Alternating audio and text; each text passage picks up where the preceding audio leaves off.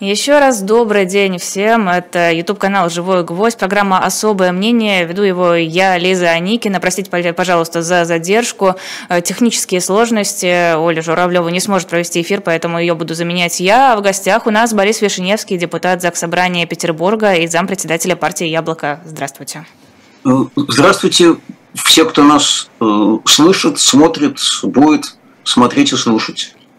Э, Начнем все-таки с Израиля. Мне кажется, эту тему обойти никак нельзя, подвинуть ее тоже никуда нельзя. Э, даже не знаю, что можно спросить. Э, что можно сказать сейчас про ситуацию в Израиле? Знаете, я могу сказать очень много, потому что я в Израиле был десятки раз. Там живут мои близкие родственники, там жили мои, к сожалению, теперь уже покойные родители. Три десятка лет там живет моя родная сестра, там живет э, моя дочь, э, племянницы. И я неплохо себе представляю, что там происходит. И вот сейчас, к моему глубочайшему сожалению и потрясению, часть моих родственников вынуждена слушать сигналы оповещения о воздушных атаках, сидеть в том, что называется мамада, это защищенная комната в квартире, которая специально оборудована на случай э, обстрелов. И, конечно, это катастрофа. То, что произошло, это вот э, террористическая атака на Израиль, которая будет иметь, конечно, очень серьезные последствия. Я хочу, э, для этого, собственно, я говорил, что я много раз там был, начиная с 1994 года, много общался с израильскими политиками, читал местную прессу и представляю себе немного ситуацию. Я хочу напомнить, с чего начинались попытки реализовать принцип мир в обмен на территории. 1995 год. Соглашение в Осло, так называемое Осло-2, после которого на западном берегу реки Иордан была создана палестинская э, автономия.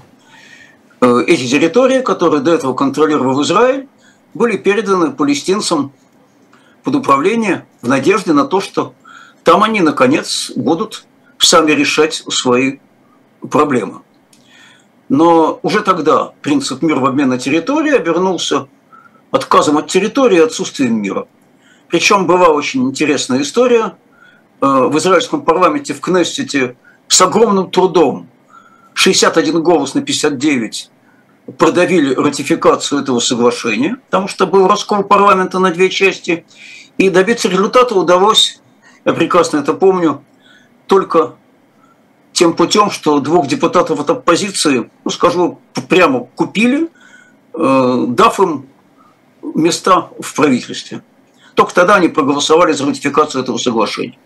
Дальше продолжилась террористическая активность и Хамаса, и исламского джихада, и Фатха, и при полном бездействии властей палестинской автономии стало довольно быстро понятно, что территории отдали, и мир не наступил. Э, через 10 лет та же самая история была с сектором газа.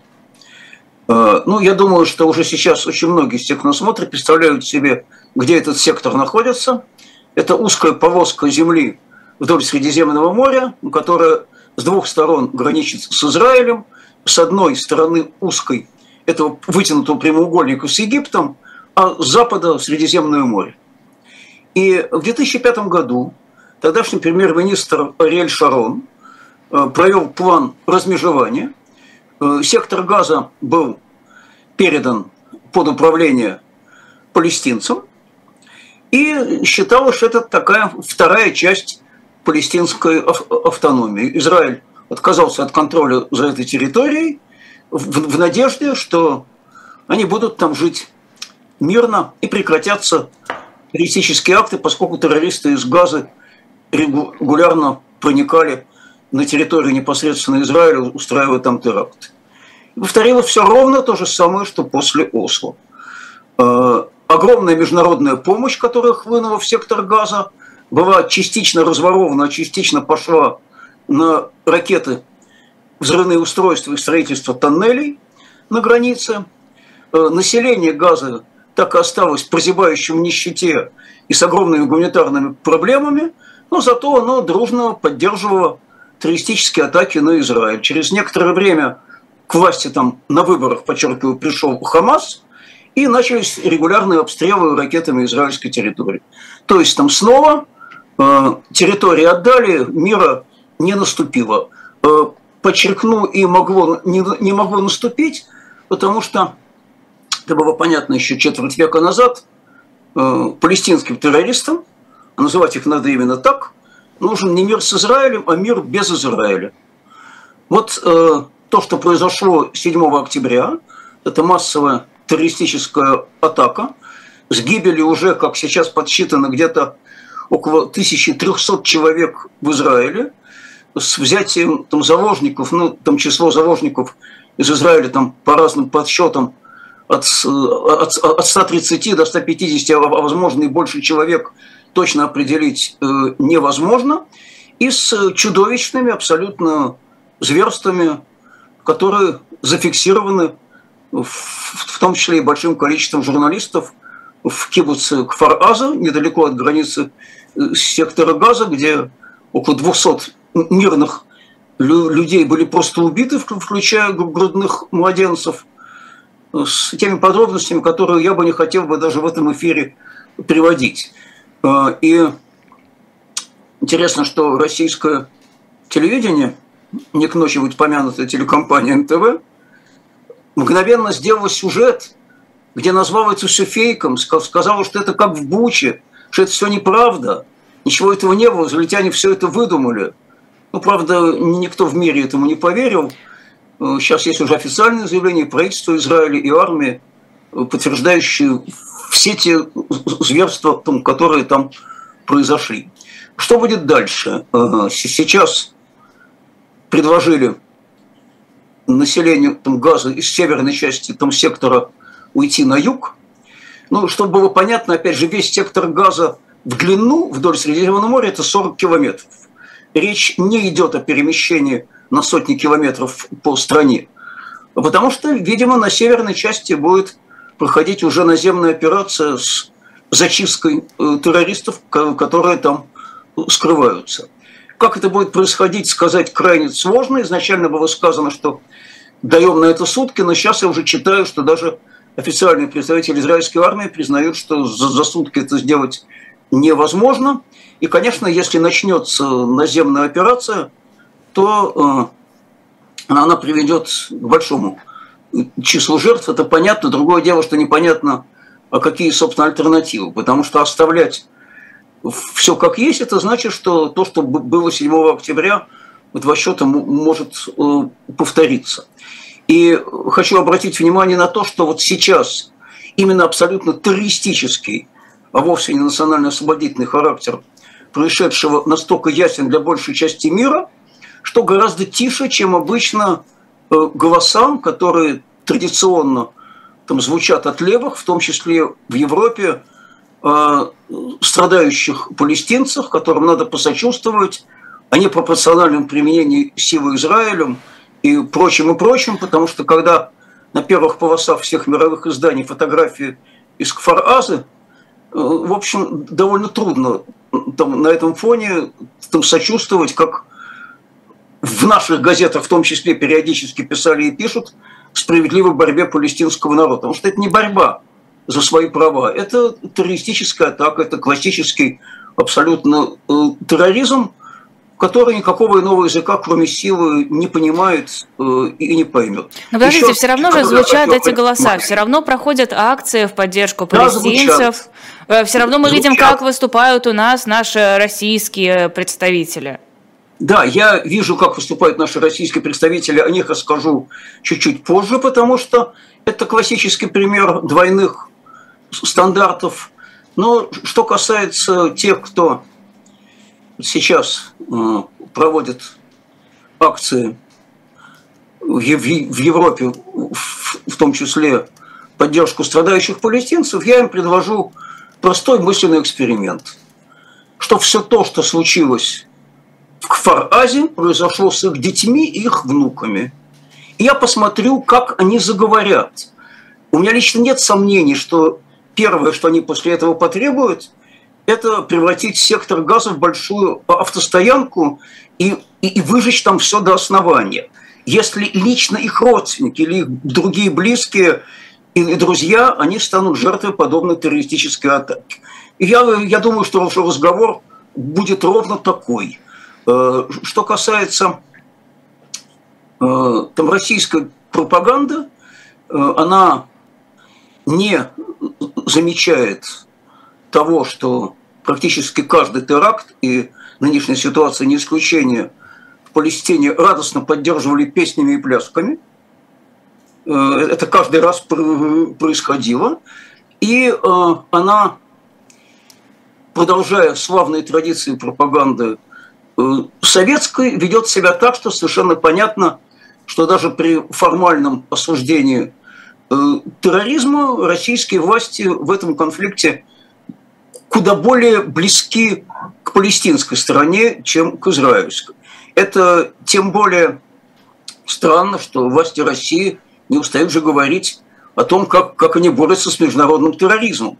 Вот вам терроризм в чистом виде. Так что ж вы с ним не боретесь?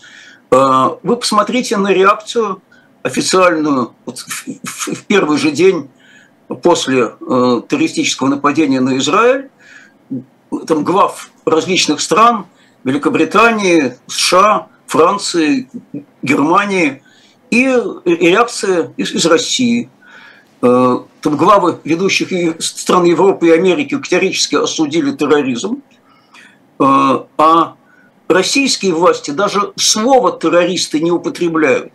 Его вообще нет в их лексиконе, ни у них, ни у российской пропаганды. Официальное заявление нашего МИДа – это озабоченность и призывы к сдержанности.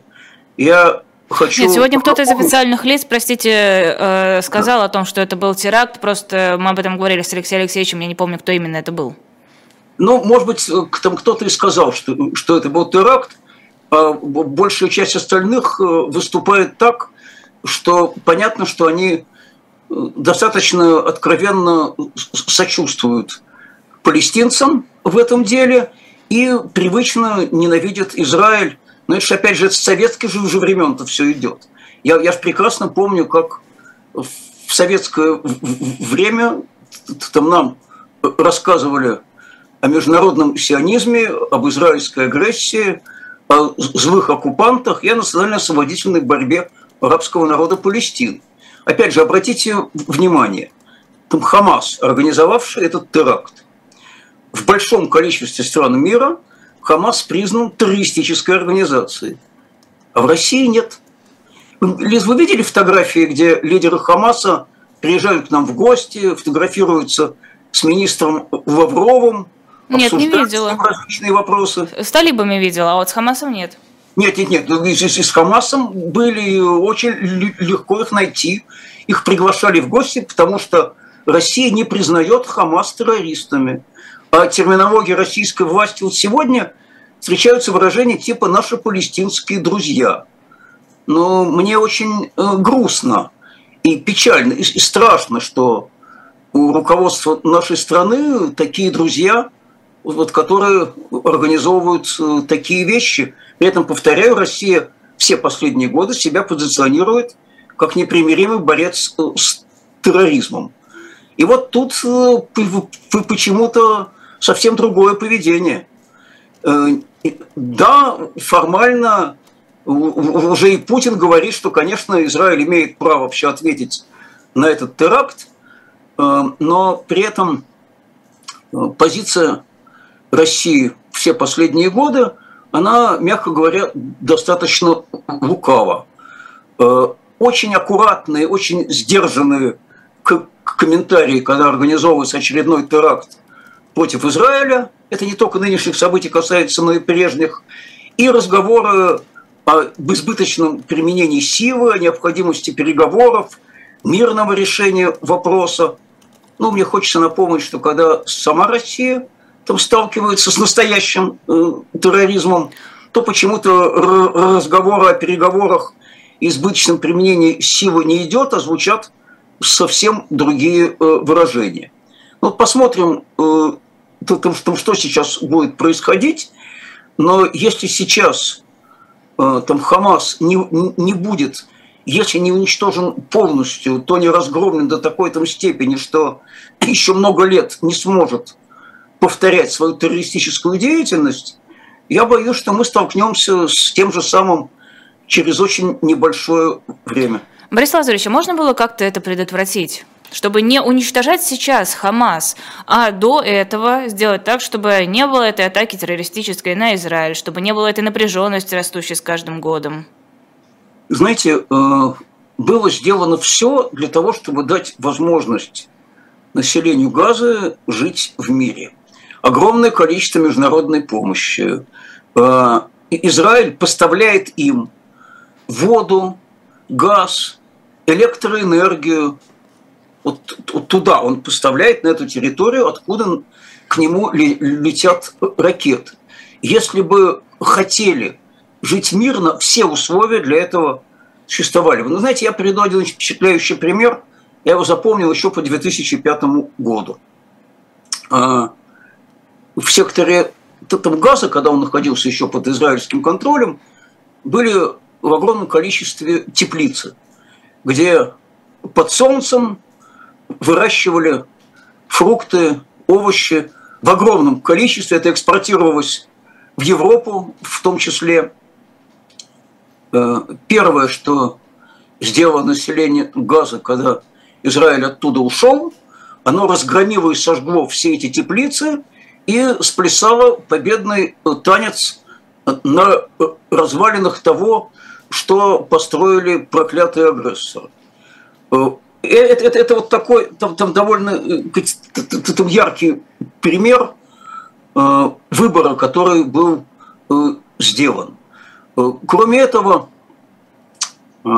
опять же, если бы хотели жить в мире, жили, и не то, что никто не мешал, а были готовы всячески помогать. Но был выбран другой путь. И мы видим результаты этого пути. И э, с дипломатической точки зрения, я думаю, что российские власти тоже могли бы сделать бы гораздо больше для того, чтобы вот того, что произошло сейчас, бы не произошло. И, и плюс огромная поддержка именно террористической составляющей именно Хамаса и его действий со стороны там, ряда арабских стран. Посмотрите, как ведет себя э, такая страна, как э, и, и, и Иран, который открыто поддерживает там Хамаса террористов. Э, в Ираке сейчас там демонстрации в поддержку там Хамаса. Ну вот как это воспринимать? Я это воспринимаю, к сожалению, как столкновение цивилизации и варварства, потому что действительно идет речь о двух разных совершенно э, цивилизациях. А, вы говорили про двойные стандарты. Давайте об этом подробнее. Э, нет, я говорю о двойных стандартах именно с той точки зрения, что когда сама Россия там, сталкивается с терроризмом, она отвечает mm. очень э, жестко и говорит, что с ними ни, никаких переговоров. Помните, э, будем мочить в сортире, не встанем на колени, там, закатаем в асфальт и прочее, и прочее, и прочее. А когда происходят такие события на Ближнем Востоке, звучит шиферическое объяснение. Я помню, почему мы признаем Хамас террористической организацией. Потому что он не проводит терактов против России. Но, простите, жертвами хамасовского терроризма становятся люди, которые живут в Израиле и имеют в том числе и российское гражданство, те, кто туда уехал из России или еще из Советского Союза в последние годы. Э, э, это, это, это что вообще за аргументация? И, и потом что? Если терроризм обращен не против России, значит, он перестает быть терроризмом. Э, мне не хочется руководствоваться такой логикой. Она, думаю, абсолютно вредная. Но это прямое продолжение таких же двойных стандартов еще с советских времен, там, когда там, Советский там, Союз, он, он годами вскармливал финансировал, вооружал все эти национально-освободительные а по сути своей во многом террористические движения э, на Ближнем Востоке и во всех там, конфликтах Израиля с арабскими странами уверенно вставал на сторону последних. И я это прекрасно помню, но даже лично начиная с 1967 года, еще шестидневной войны, потом была война судного дня, и потом еще очень много чего другого. А сейчас это тем более странно, я скажу потому, что из там, развитых стран э, мира э, именно Израиль отличается, я бы сказал, максимально сдержанной позицией в том, что касается российско-украинского конфликта. Вот максимально сдержанный.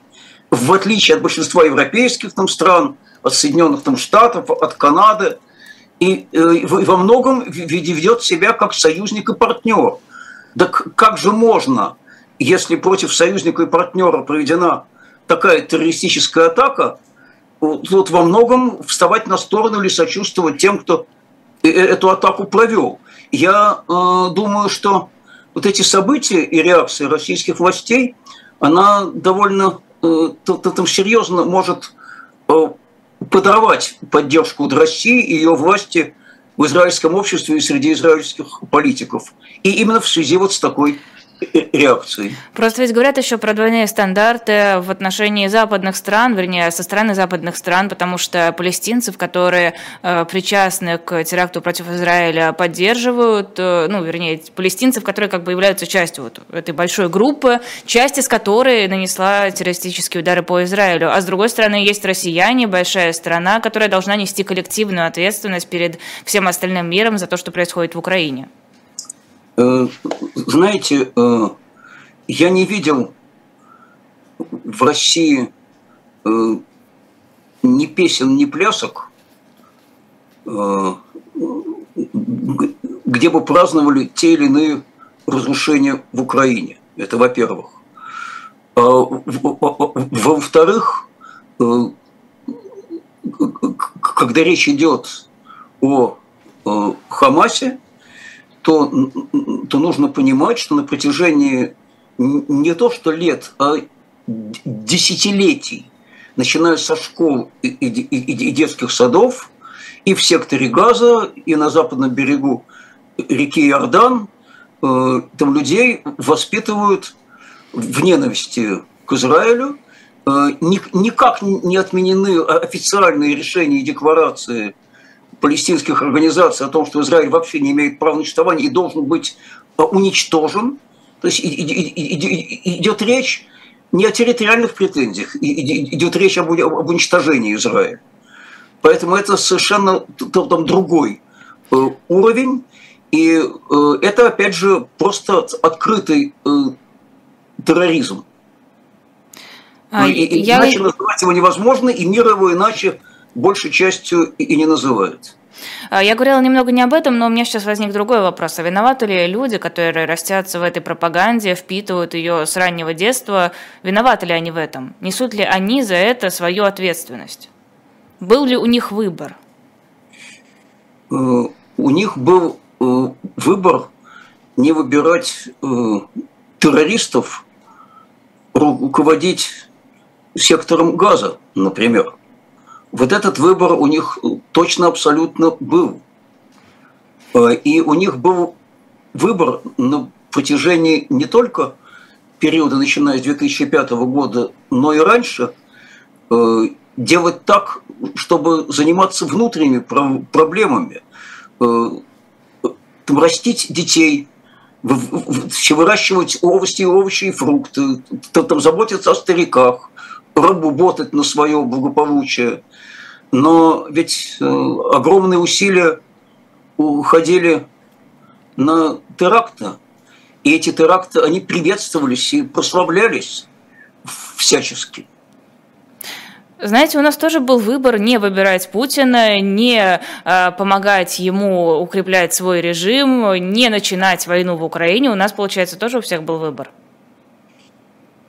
Э, знаете, э, мне очень жаль, что российское общество тоже на протяжении многих последних лет выбирает себе такую власть, э, но за это ответственность там несут те, кто ее выбирает и за нее голосует.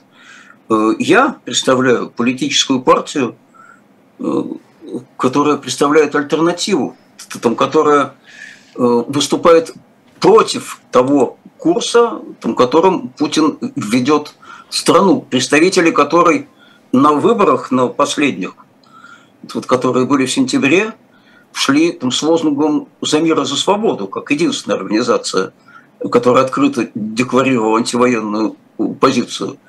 Э, те, кто сознательно поддерживает политику российской власти, а они, конечно, как и жители любой страны, которые сознательно такую политику поддерживают, несут э, моральную ответственность за ее э, последствия. Подчеркиваю, общеморальную, а, а, а, не юридическую.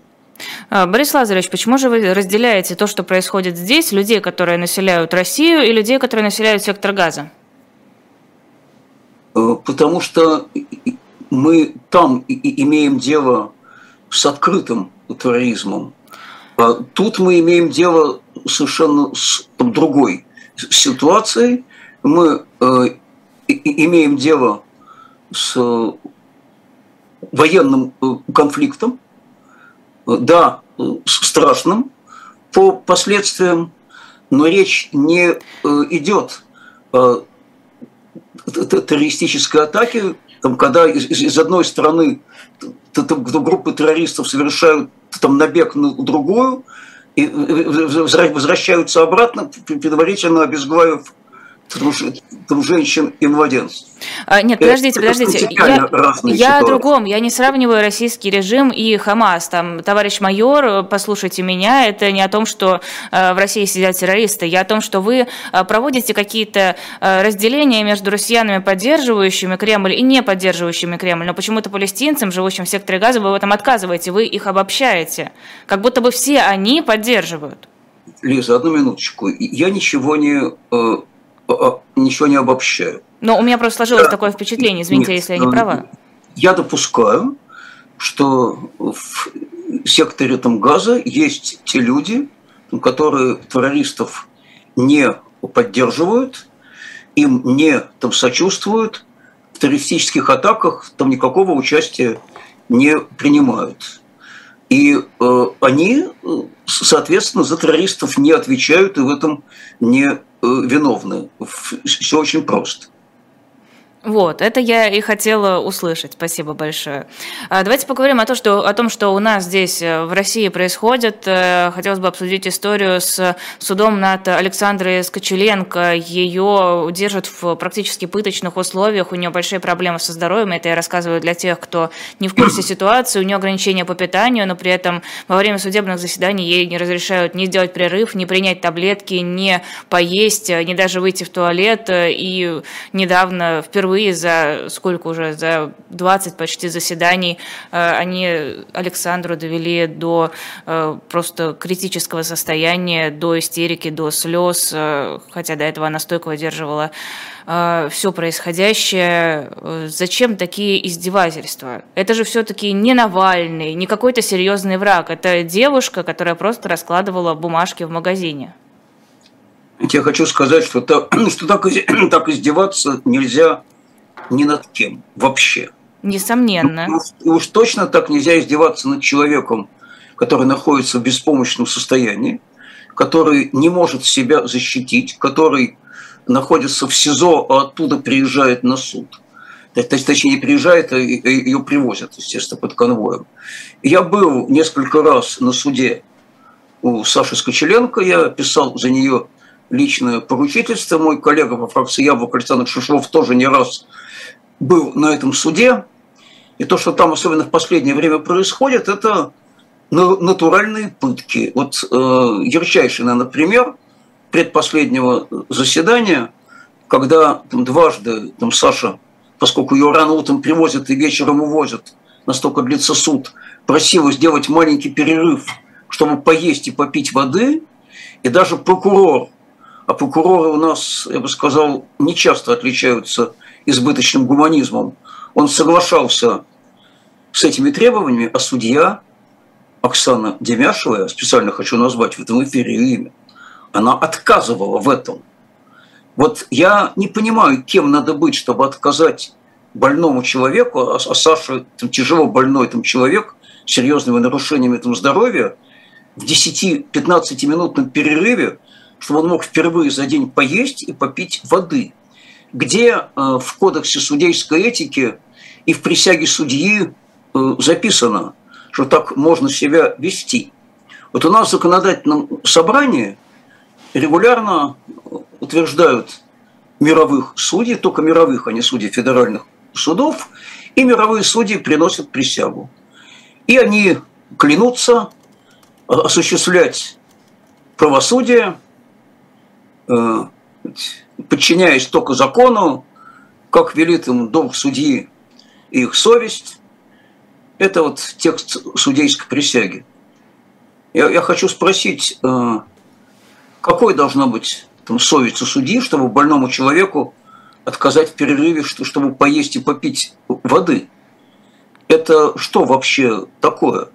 Огромное количество людей, кстати, подписало обращение в квалификационную коллегию судей в Петербурге, чтобы принять меры вот к этой судье, чтобы вообще отстранить ее от этого процесса, потому что это абсолютно э, недопустимая э, история. И никакими логическими аргументами это не объясняется. В принципе не объясняется.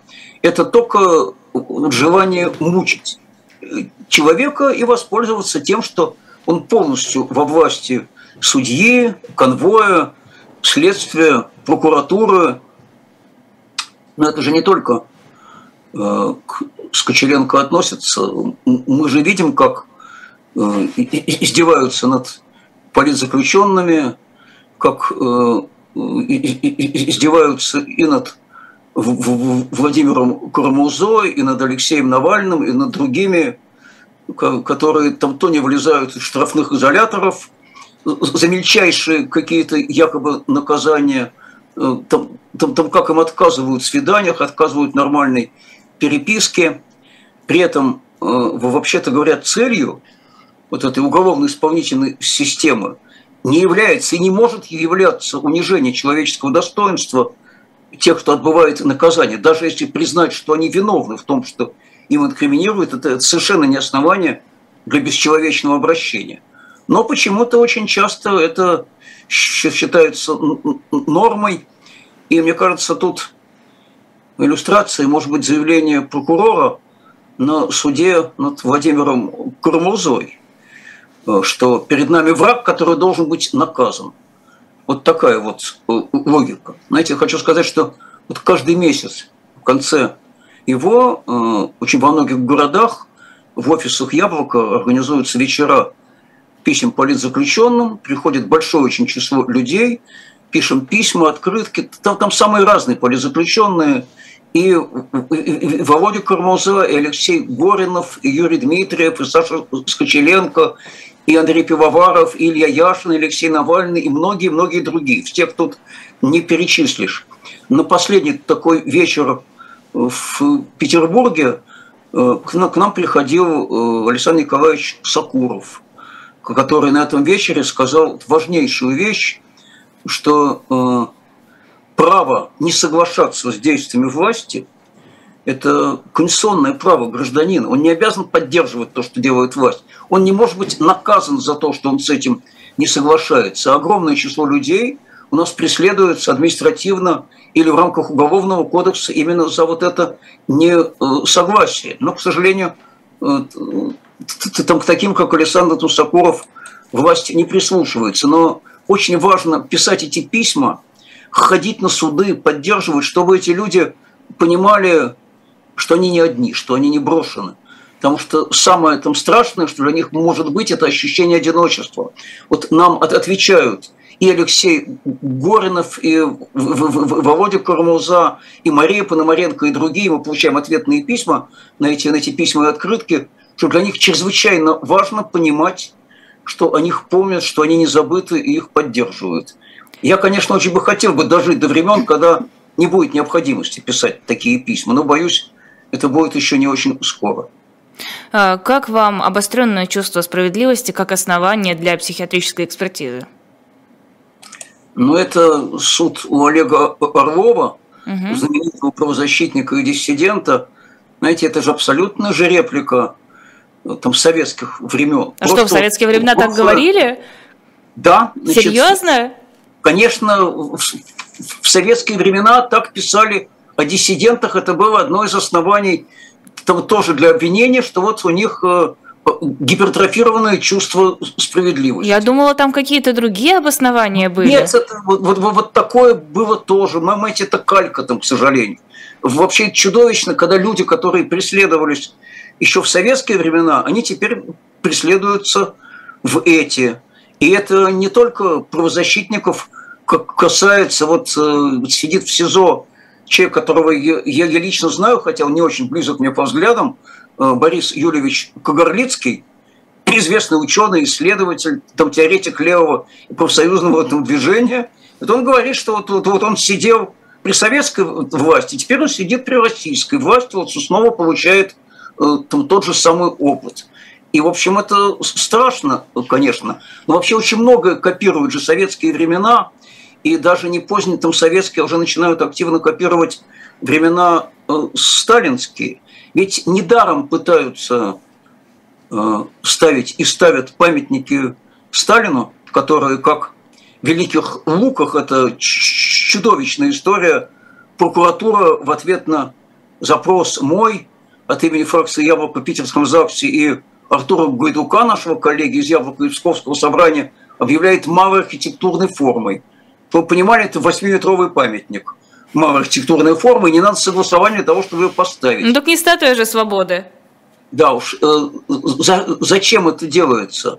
Это делается для того, чтобы приучить общество забывать о репрессиях, чтобы снова прославлять тех людей, которые эти репрессии организовывали. И я еще несколько лет назад говорил, что за попытками устанавливать сталинские памятники придут и сталинские сроки. Вы знаете, у нас сейчас 2023 год. А, восемь лет назад фракция «Яблоко» в Питерском законодательном собрании, я тогда еще Григорий Явлинский возглавлял, и вот мы с ним с Александром Кобринским, нашим третьим коллегой по фракции, вносили такую инициативу, чтобы запретить увековечивать память Сталина, запретить памятники, запретить называть улицы и площади его именем. Нам не дали даже рассмотреть эту инициативу. Коммунисты в трогательном единстве с единороссами – и эсерами, и ВДПР это все снесли из повестки. Но тогда, когда мы говорили об опасности ресталинизации, нам говорили, да что вы, это все давно забыто, это дела давно минувших дней, там не надо оглядываться назад, это не актуально. Вот опасность ресталинизации была, к сожалению, обществом прохлопана во многом. Когда мы предупреждали, я яблоко имею в виду, и, мы, и мемориал предупреждал о том, насколько это опасно – от нас отмахивались, там, считая гораздо более актуальными совершенно там другие темы. Ну вот теперь, вот смотрим, я не так давно в «Живом гвозде» в эфире утреннего разворота приводил там страшные там цифры, что там 90% памятников там Сталину, а их уже около 120, было поставлено именно в путинскую эпоху, во время, когда Путин был, был президентом. Это как вообще можно понимать? Это же прямое издевательство над памятью тех, кто стал там жертвой сталинских репрессий, а это десятки миллионов людей. И ведь не отменены же действуют все решения органов власти и Советского Союза и России, которые эти репрессии осуждали и называли их преступными. Вот как с ними сопоставляется установка памятников главному организатору э, этих репрессий? А насчет малой архитектурной формы, знаете, восьмиметровый памятник – это малая форма, а крошечная вот, вот такой величины вот табличка последнего адреса, это, оказывается, никак нельзя поставить без согласования. Мы тут в Петербурге сейчас отчаянно пытаемся выяснить, как же все-таки сделать так, чтобы эти таблички можно было устанавливать, и чтобы немедленно кто-нибудь не настучал, чтобы какой-нибудь стукач тут же бы не донес, и чтобы эти, эти таблички бы не сняли, как якобы не согласованы. Эта табличка же ставится на доме, откуда человек ушел в последний путь и больше не вернулся. И это только официально реабилитированные, только те, кто подвергнут процедуре реабилитации, то есть кто абсолютно точно не виновен даже с точки зрения там, советского правосудия. Э, вот что происходит. И, э, знаете, я когда был еще маленький, в 1961 году поэт Евгений Евтушенко написал стихотворение. Лиза, может быть, вы его слышали, а те, кто из наших слушателей, кто постарше, наверное, его помнят. Оно называлось «Наследники Сталина». Очень известное стихотворение. Кто не знает, прошу погуглить, до сих пор актуально. И оно оканчивалось словами «Покуда наследники Сталина есть на земле, мне будет казаться, что Сталин еще в мавзолее. А Сталин же лежал же в мавзолее уже несколько лет, со дня своей смерти, и вот до там, 21-го там, там, съезда КПСС, когда из мавзолея его вынесли как раз в 1961 году. Вот очень много развелось наследников Сталина, потому что государство старается копировать сталинские методы. Когда органы не ошибаются, когда за любым могут прийти за кем угодно – и неважно, виноват ты в чем-то или ни в чем не виноват, если ты попал в жернова этой машины, ты, скорее всего, уже не выберешься. И когда человек вообще это пыль, когда главное это государство, его интересы. Не бывает государственных интересов. Есть только интересы граждан, есть интересы общества. Но государство – это инструмент, машина. Не бывает же отдельных интересов у холодильника или телевизора. Вот государство – это такая же машина, у которой одна цель – это работать на благо граждан – это помогать им реализовывать их права, обеспечивать их благополучие, их безопасность, их комфорт. Никаких отдельных интересов у государства нет. А у нас, пожалуйте, нате государственные интересы, во имя их можно делать все. А какие у нас государственные интересы определяют те, кто поставлен руководить. И вот это страшно э, придется обязательно потом, когда изменятся времена, они изменятся опять проводить новую десталинизацию. Это обязательно будет происходить. Я уверен, что мы с вами до этого доживем. А у вседозволенности наверняка видели видео разговоры Рамзана Кадырова и Никиты Журавеля. Какие у вас впечатления? У меня очень тягостные впечатления, потому что, что чего точно нельзя было делать, это человека, пусть совершившего, ну, конечно, там с моей точки зрения абсолютно э, недопустимый и наказуемый по закону поступок, а он признался, что он это сделал, он не отрицает там своей вины, его нельзя было выдавать на расправу в Чечню. Вот этого категорически нельзя было делать. Но мы же видим, что у нас Чечня фактически превратилась в такую во многом экстерриториальную с точки зрения правосудия зону. Мы, мы, мы видим, как вот в Петербурге было несколько таких случаев, когда женщины из Чечни искали тут убежище от домашнего насилия и от преследования родственников.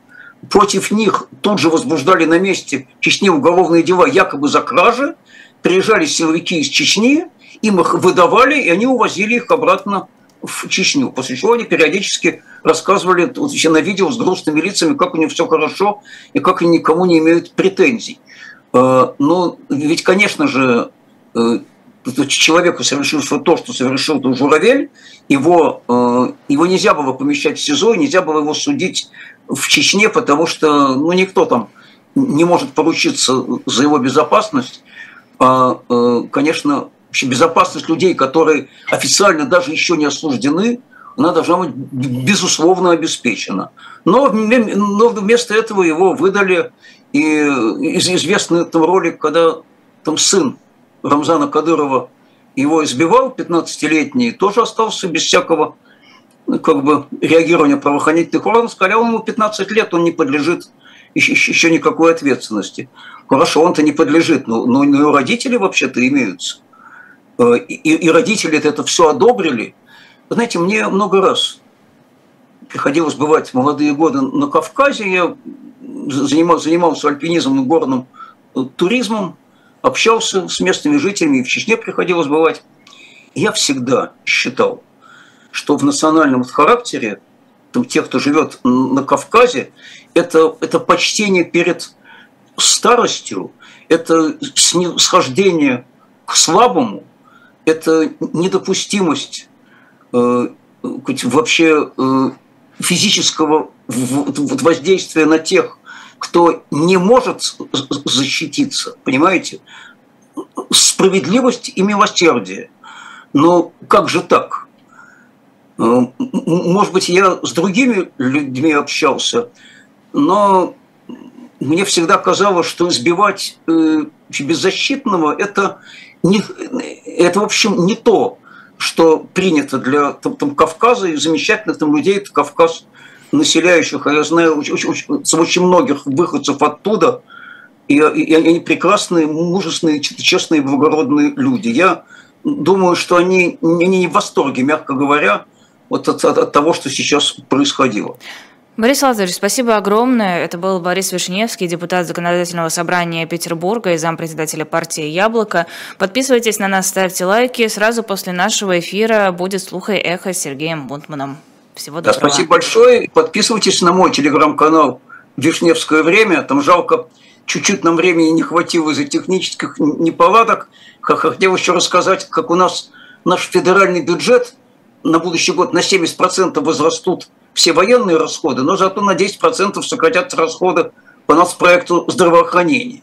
Этого, к сожалению, можно было ожидать, но это очень печально. Ну, увы, да, технические сложности. В любом случае, спасибо вам большое. Да, подписывайтесь на Бориса Вишневского спасибо, в Телеграме. Всем посмотрел. До завтра.